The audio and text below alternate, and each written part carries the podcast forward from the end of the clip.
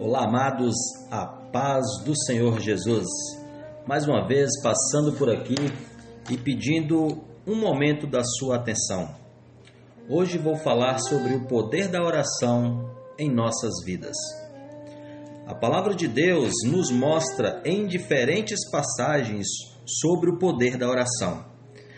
Além da sua importância como instrumento de contato entre nós e Deus, a oração também é uma arma do cristão na guerra espiritual. Em 2 Crônicas, vemos um exemplo de resposta de oração. Salomão, ele havia, lá no capítulo 6, pedido ao Senhor que viesse ao templo que ele construíra, trazendo sua glória. A resposta a esta oração está no capítulo 7 e o verso 1 que diz: Tendo Salomão acabado de orar, a glória do Senhor encheu a casa. O resultado disso, amados, foi que todos adoraram a Deus, como vemos no verso 3. A manifestação da glória de Deus gera adoração e louvor. Salomão, ele havia, na verdade, Salomão ele sabia que não havia espaço físico que pudesse conter a glória de Deus. E hoje, amados, essa glória ela se manifesta nas nossas vidas. Devemos gerar adoração e louvor ao Senhor.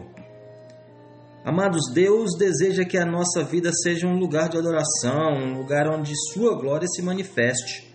A glória do Senhor se manifesta apenas onde há oração.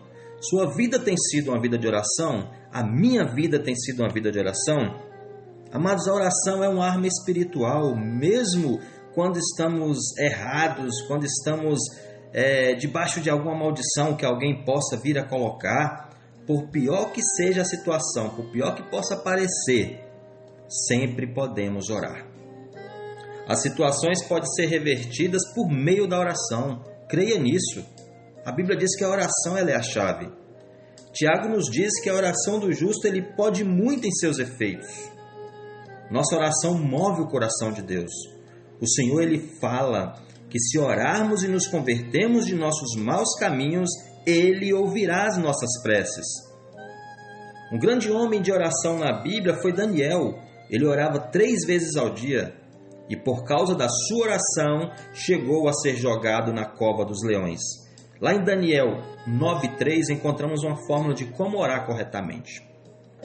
Daniel fala também que orou ao Senhor e jejuou, e o mais importante, pediu perdão e se arrependeu.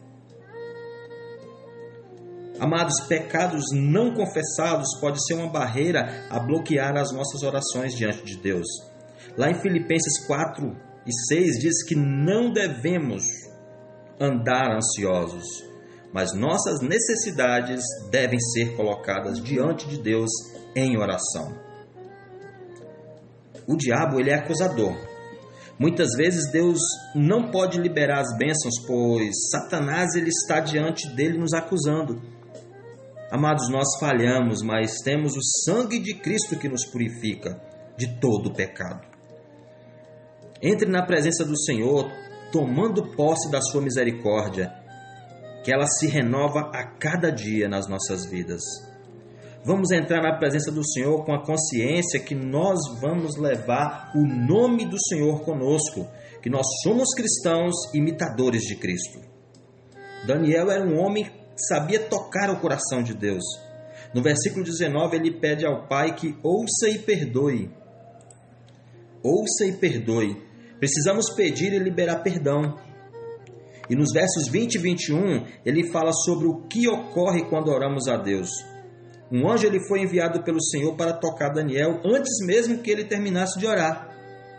Amados, Deus quer a nossa atenção, Deus quer a nossa oração para que ele possa nos atender. Em Mateus 7,7 diz assim: ó, Pedi, pedi e dar-se-vos-á, buscai e achareis, batei e abri-se-vos-á. Deus quer, amados, nos dar muita coisa, você já percebeu quando uma criança, ela, quando ela quer algo, ela insiste, continua pedindo para os pais? Nós devemos ser como crianças. Será que temos insistido em oração diante de Deus? Você e eu, nós temos incomodado o Senhor pedindo para ser uma bênção? Nós temos que ser uma bênção. Amados, Deus enviou um anjo que libertou a Pedro de forma milagrosa. Deus o prometeu que ouviria a nossa oração. Eu quero te dizer neste dia que somos o templo do Senhor. O Senhor ele vai ouvir as nossas orações. Ele enviará o seu anjo para nos guardar e nos ajudar. Que possamos usar esta arma poderosa, poderosa que Deus colocou em nossas mãos. Amados, se esta mensagem chegou até o teu coração, se você conseguiu ouvir ela até agora, compartilhe com alguém, um amigo, um parente.